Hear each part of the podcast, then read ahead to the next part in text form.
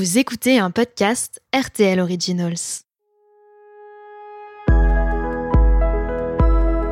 Devenir mère pour la première fois.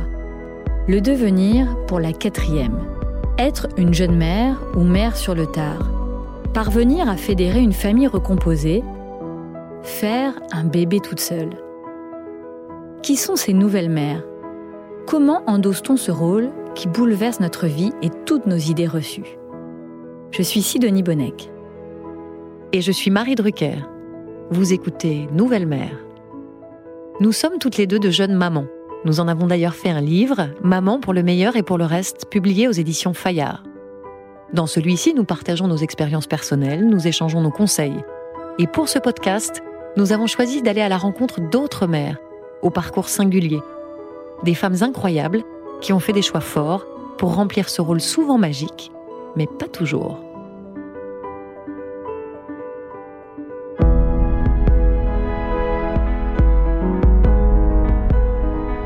Gilane est une jeune femme de 27 ans.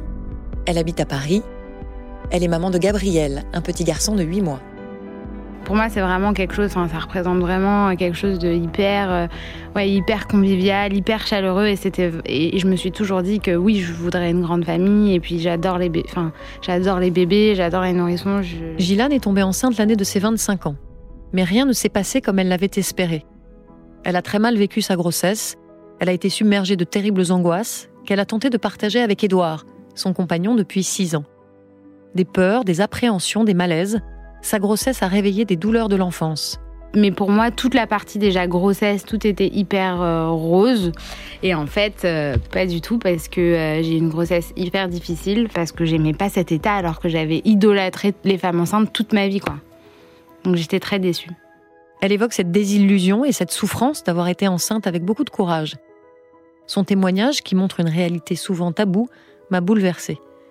Et je suis heureuse de le partager avec vous dans Nouvelle Mère.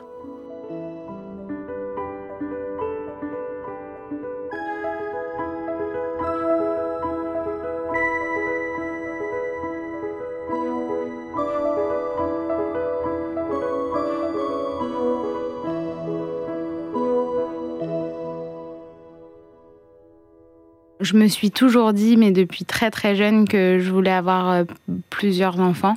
Peut-être pas quatre, mais au moins trois. Enfin, j'ai toujours voulu avoir plusieurs enfants. J'ai joué euh, jusqu'à très très tard euh, à la poupée. Moi, je suis l'aînée de ma famille, donc je me suis aussi beaucoup occupée de mes frères et sœurs. J'ai toujours été intéressée par les bébés et les nourrissons. J'ai toujours été complètement impressionnée par les femmes enceintes. j'ai toujours regardé ça avec avec des yeux vraiment euh, bah, de petite fille justement. Donc euh, pour moi, oui, c'était vraiment important et d'avoir une grande famille et de, de, créer ça, de recréer ce cocon euh, familial vraiment chaleureux, dynamique. On s'est posé la question de d'avoir un enfant ensemble, euh, on va dire, euh, au bout de 50 de relations, parce que nous, on s'est rencontrés assez jeunes. Euh, on était en école de commerce et donc on n'était pas du tout dans ces, ces questions-là. Enfin, on était plutôt dans la fête, dans les sorties avec nos amis, les restos, enfin voilà. donc du coup, c'est venu vraiment beaucoup plus tard, quand on a eu nos premiers CDI, quand on a commencé à avoir un petit peu d'expérience professionnelle et on était installé dans un appartement euh, d'une taille correcte pour accueillir un, bébé.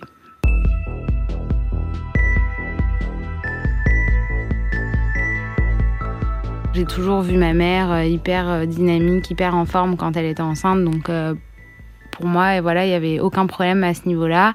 Quand on me le relatait, ça avait l'air plutôt facile en fait c'est pas aussi facile que ça.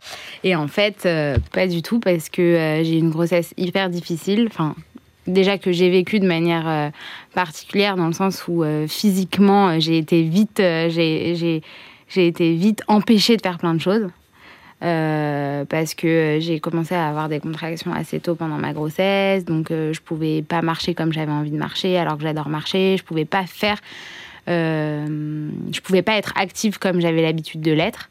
Donc ça déjà psychologiquement ça a été hyper compliqué. j'avais peur de prendre du poids. Je faisais un peu une fixette aussi sur le fait de prendre beaucoup de poids pendant ma grossesse. Et puis en plus, le fait d'avoir été contrainte physiquement bah, a fait que j'ai été arrêtée très tôt dans ma grossesse. D'un coup, j'ai plus été active alors que j'avais vraiment pas du tout cette habitude. Donc je l'ai vraiment mal vécu. Euh, en fait, à partir de, de 4 mois, bah, je pouvais plus sortir de chez moi. Enfin, j'étais enceinte et finalement que enceinte. Enfin, j'étais réduite à une femme enceinte. Et du coup, je me suis sentie vite frustrée en fait dans ma grossesse. Et du coup, après, ça a été en cascade et ça a été compliqué parce que parce que j'aimais pas cet état alors que j'avais idolâtré les femmes enceintes toute ma vie, quoi. Donc j'étais très déçue.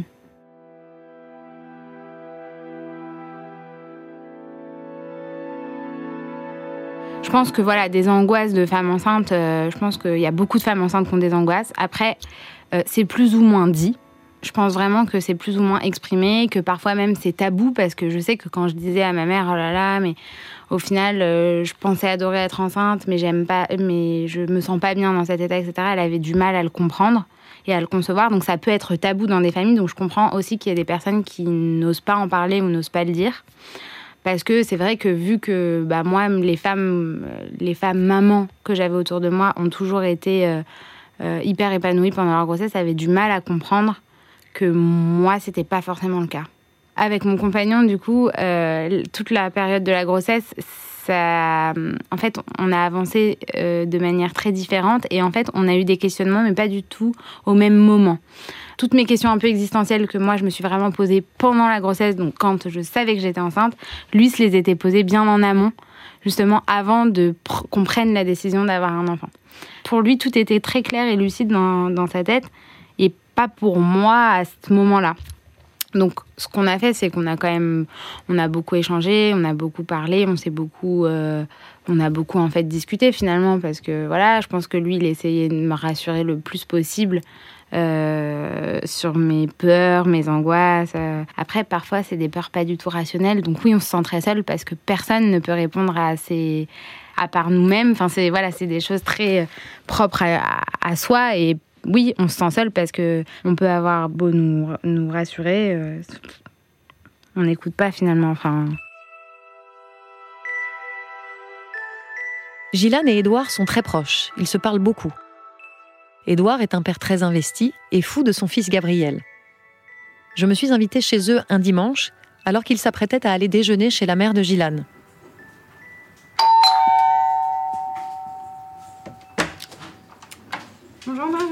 Va Oui.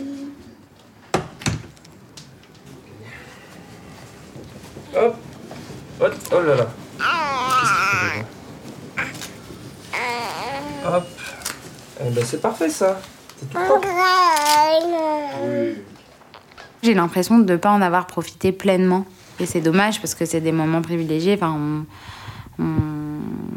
ça arrive pas tout le temps dans sa vie euh, de porter un bébé pendant neuf mois. Donc voilà juste euh, un peu frustrée que ça se soit passé comme ça. Et puis du coup maintenant un peu nostalgique parce que quand je regarde euh, autour de moi des femmes enceintes pour qui ça se passe bien, etc., bah, en fait je re-idéalise la grossesse.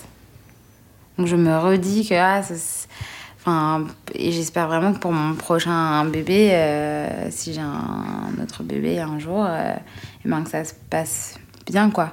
En fait j'idéalise encore finalement malgré tout ce qui s'est passé. Alors que je pensais pas que ça me ferait ça. Ouais, mais parce que. je suis un peu euh, nostalgique Tu idéalises parce que euh, le premier, tu as découvert ce que c'était, que c'était pas aussi facile que tu le pensais. Euh, là, c'est normal de se dire que le deuxième, du coup, on connaît un petit peu plus, on va dire, le, le process, le process de la grossesse. Donc, on se dit, oui, bah, pour la deuxième grossesse, on fera comme ça. Pour, enfin, pour tout, même les, premiers gestes qu'on aura avec notre deuxième enfant on, sera un peu plus euh, un peu plus à l'aise. Donc on sera on, peut dire des parents déjà expérimentés. Donc tu sauras que euh, c'est important de faire euh, voilà, d'avoir des moments de détente pendant ta grossesse, de, de continuer à bouger mais pas trop forcer. Je pense que tu avais du mal à mettre le curseur sur j'y vais à fond, je me dépense ou je reste à, me reposer. Donc c'était soit tu restais complètement reposé, soit t'essayais de marcher pour, euh, pour te dépenser parce que ça te manquait. Et donc finalement, il n'y avait pas trop d'entre-deux. Donc peut-être qu'à la deuxième grossesse, on sera aussi plus détendu et, euh, et ça se passera, ouais, je pense que ça se passera mieux. Je pense que ça veut rien dire. Je pense vraiment que c'est un peu la faute à pas de chance. Je veux dire, il y a des femmes euh, qui, pendant toute leur grossesse, euh, continuent à faire du sport, se dépensent à fond et tout, et puis t'en as d'autres. Enfin, vraiment, en fait. Euh, ouais, mais après, t'étais stressée. Quand même, il y avait le stress de la première grossesse. Au... Tu te souviens, on allait aux urgences, on croyait que enfin, tu m'as appelé, tu croyais que t'allais faire une fausse couche parce que t'avais des contractions et tout je pense que. Euh, Parce qu'on ne sera... connaît pas, donc oui, on sait ça. Mais on sera moins stressé forcément à la deuxième grossesse, enfin j'espère. Parce que toi, c'est ça aussi hein, qui t'a aminé, je pense, c'est que le stress, ça rajoute euh, par-dessus euh, sur le fait de, comment tu gères ta grossesse. Le stress, ça, ça aide pas, quoi. Donc je pense qu'on sera plus détendu. mais toi comme moi, parce que moi, je te dirais que c'est pas grave. mais c'est ouais, la, la, deuxième grossesse. Puis la troisième, ce sera après, bon, c'est à la sixième, je pense qu'on commence à être vraiment à l'aise. Ah bah oui. Hein. Non, non, pas six enfants.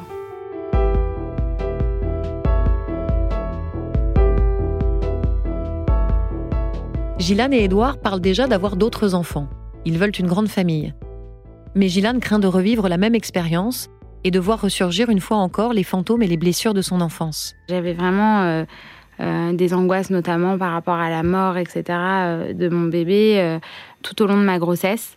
Moi, c'est sûr que j'avais des peurs en lien avec mon histoire, enfin, plutôt celle de mes parents, mais ma mère qui avait perdu une de mes petites sœurs justement liée à une malformation cardiaque, donc c'était la troisième, enfin avant ma dernière sœur en fait.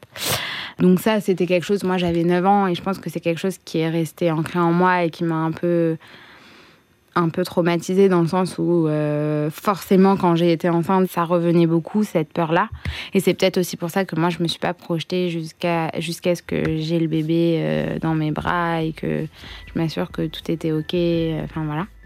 Si l'accouchement de Gilane s'est bien passé ce sont les suites de couches qui furent difficiles. Heureusement elle a pu compter sur des sages-femmes et sur l'aide précieuse de sa pédiatre pour surmonter ses angoisses en fait, au début, euh, j'arrivais pas. J'étais dès que mon bébé pleurait, j'avais absolument besoin d'aller le voir. Enfin, de. En fait, j'existais plus finalement. J'étais devenue limite transparente tellement euh, je tout tournait autour de mon bébé, ce qui est normal hein, les premières semaines, les premiers mois. Et j'étais allée chez ma pédiatre et je, pense qu'elle m'avait vue euh, exsangue, j'en pouvais plus, je, faisais que de. Enfin, j'étais hyper fatiguée, quoi. Et elle me dit, mais vous savez, euh, c'est pas grave si vous le laissez pleurer euh, cinq minutes dans son lit, euh, euh, notamment pour aller manger, parce que je me nourrissais même plus alors que j'allaitais. Enfin bref, c'était compliqué quoi. Et, et elle me dit, vous savez, c'est pas grave si vous le laissez cinq minutes dans son lit, il va pas vous en vouloir, il va quand même vous aimer, votre bébé. Et en fait, je suis rentrée chez moi et je me suis dit, là, en fait, c'est plus du tout possible. Enfin, je suis en train de péter un câble. Du coup, il, pareil, il recommençait à chouiner et tout. Donc, je l'ai mis dans son lit cinq minutes. Et en fait, je l'ai laissé pleurer, mais même pas trois minutes. Et il s'est tout de suite endormi. Et de là, il a compris et continué à s'endormir dans son lit. Et en fait, ça m'a complètement sauvée parce que j'en pouvais plus. Je. J'arrivais plus du tout à gérer, j'avais peur de tout mal faire. En fait, au début, j'avais vraiment peur de tout mal faire. J'étais un peu dans la culpabilité dès que je faisais mal ou que mon bébé était pas bien. J'avais l'impression que c'était par rapport à moi. Donc en fait, elle m'a un peu enlevé une épine du pied en me disant mais votre bébé, euh, si vous le laissez pleurer et, que vous prenez cinq minutes de temps pour vous, en fait, il va pas moins vous aimer et vous, vous allez vous sentir mieux. Donc euh, faites-le quoi. J'ai l'impression que j'ai eu beaucoup de choses qui sont un peu, euh, beaucoup d'angoisses qui sont un petit peu parties. Et en fait, tout est revenu, tout est revenu à ces deux mois quand je vais aller le faire vacciner en fait euh, et que euh, en fait euh, au moment où il s'est fait vacciner il a au moment de l'injection du vaccin il a complètement perdu connaissance il a perdu pendant 10 minutes connaissance. La pédiatre a dû appeler le pompier le SAMU etc et donc là voilà j'ai passé une nuit à un écart avec lui etc donc et là ça, ça a été euh, une piqûre d'angoisse injectée directement dans mon sang, quoi. Et là, tout est revenu. Euh, et là, c'était compliqué. Donc là, j'essaye de me défaire un peu de ça. Parce que bon, c'est quand même un choc un peu psychotraumatique. Enfin, c'est un peu un choc psychotraumatique. Enfin, voilà, j'ai vraiment eu très très peur pour mon fils. Là, je vais aller voir en fait euh, un médecin qui fait la technique EMDR. Euh, en fait, qui fait revivre le choc avec une technique oculaire et du coup, on revit le, choc et normalement, ça doit enfin, ça doit aider à passer au-delà, quoi. Pour l'aider, Gilane a également eu besoin du soutien d'une psychiatre. Et très souvent, elle éprouve le besoin de parler du malaise de Gabriel. Je l'ai accompagnée à une consultation avec son fils. Bonjour. Bonjour Gabriel. Bonjour. Alors, ça fait 15 jours qu'on ne s'est pas vu. Vous voulez l'installer euh, sur le tapis Il sera mieux sur, le, tapis, je pense je vais voir, mais s'il pleure pas. Vous y repensez beaucoup à, à ce qui s'est passé lors du précédent vaccin Ouais. Franchement, j'ai, bah, en fait, j'ai peur qu'il retombe dans les pommes et que ça se repasse mal et que même si elle prend toutes les précautions à, prendre, j'ai peur que ouais, ça se passe mal. donc, euh, je pense que je ne vais pas y aller en fait. Je pense que ce sera Edouard qui ira tout seul avec. Euh, avec euh, enfin ou peut-être que je viendrai mais je pense pas que je rentrerai dans la salle au moment où ils font avec moi j'ai pas du tout envie quoi donc ouais, vous voulez pas prendre le risque de réassister à ça non non je serais traumatisée même si je sais que c'est important de les faire et que et que hum, si je veux qu'ils soient scolarisés et et tout ça, il faut que je lui fasse, mais j'avoue que ouais, c'est quelque chose qui me stresse, euh, qui me stresse quoi. Mais j'ai pas le choix. Et je m'en veux un peu, puisque moi, avant d'aller faire les vaccins, je lui avais dit, parce que je lui, parle, je lui parlais et je lui avais dit que ça faisait pas mal et que, et que tout allait très bien se passer. Et en fait, un, ça fait mal, et deux, euh, ça s'est pas du tout bien passé. Donc, mmh. euh, Du coup, vous avez l'impression d'avoir euh, trahi un peu? Ouais, bah, j'ai l'impression que je lui avais menti. Ouais. Enfin, que je lui ai menti, et alors que j'ai pas fait exprès. Oui, ça. Je pense que lui aussi va s'en souvenir, à mon avis. Hein. Probablement pas consciemment, mais en tout cas, euh, probablement qu'il gardera l'expérience un peu sensorielle euh, de ce qui s'est passé.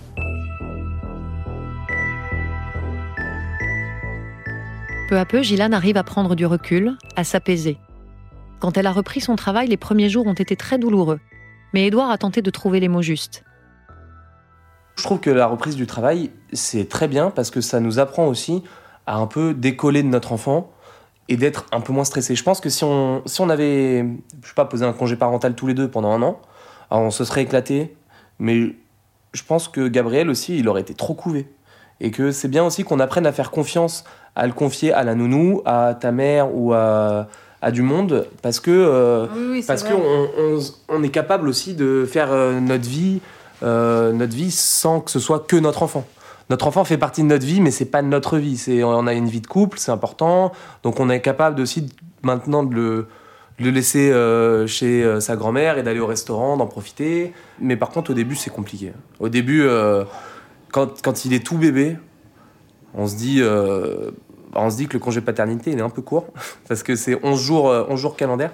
Et ça aurait été bien, même pour la charge, en fait, moi, c'était compliqué de laisser Gabriel au début de reprendre le boulot. Et surtout euh, la mère euh, après l'accouchement elle est KO quoi. C'est c'est euh, physiquement c'est super dur. En plus nous c'était notre premier donc fallait trouver nos marques avec le petit. Elle elle était stressée c'était le premier bébé. Enfin forcément on doit travailler hein, pour faut bien faut bien subvenir à, nos besoins donc c'est normal de travailler on n'a pas le choix de toute façon mais je me dis c'est dur parce qu'au final voilà on, a des enfants mais euh, la majorité du temps, on ne passe pas, on passe, on passe pas avec eux, quoi. C'est dur de se dire que voilà, on, a, on a, des enfants, mais au final, euh, on n'en profite pas tant que ça. Enfin.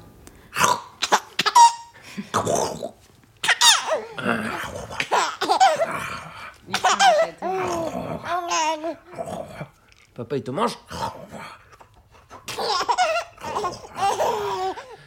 Si Gilane a encore quelques moments de tristesse et des angoisses, c'est une mère chaque jour un peu plus sereine et épanouie. Devenir maman lui a aussi permis de faire face à ses blocages qui remontent à son enfance. Je suis très admirative de sa force de caractère, de son courage, et je trouve que son témoignage est finalement un message d'espoir pour toutes les nouvelles mères qui peuvent traverser des moments difficiles. Si j'ai un conseil à donner aux mamans, bon, c'est plus facile à dire qu'à faire, mais c'est vraiment euh, de savoir lâcher prise et c'est très compliqué, je pense, euh, et notamment dans les débuts. Euh, mais voilà, enfin, plutôt être carpe diem et, profiter en fait et vivre vraiment l'instant, l'instant T parce que ça passe super vite et tout passe super vite. Et moi, ma sage-femme, je me souviens, elle m'avait dit, mais peut-être que quand vous aurez accouché, vous serez nostalgique de ça. Et je m'étais dit, mais non, mais pas du tout.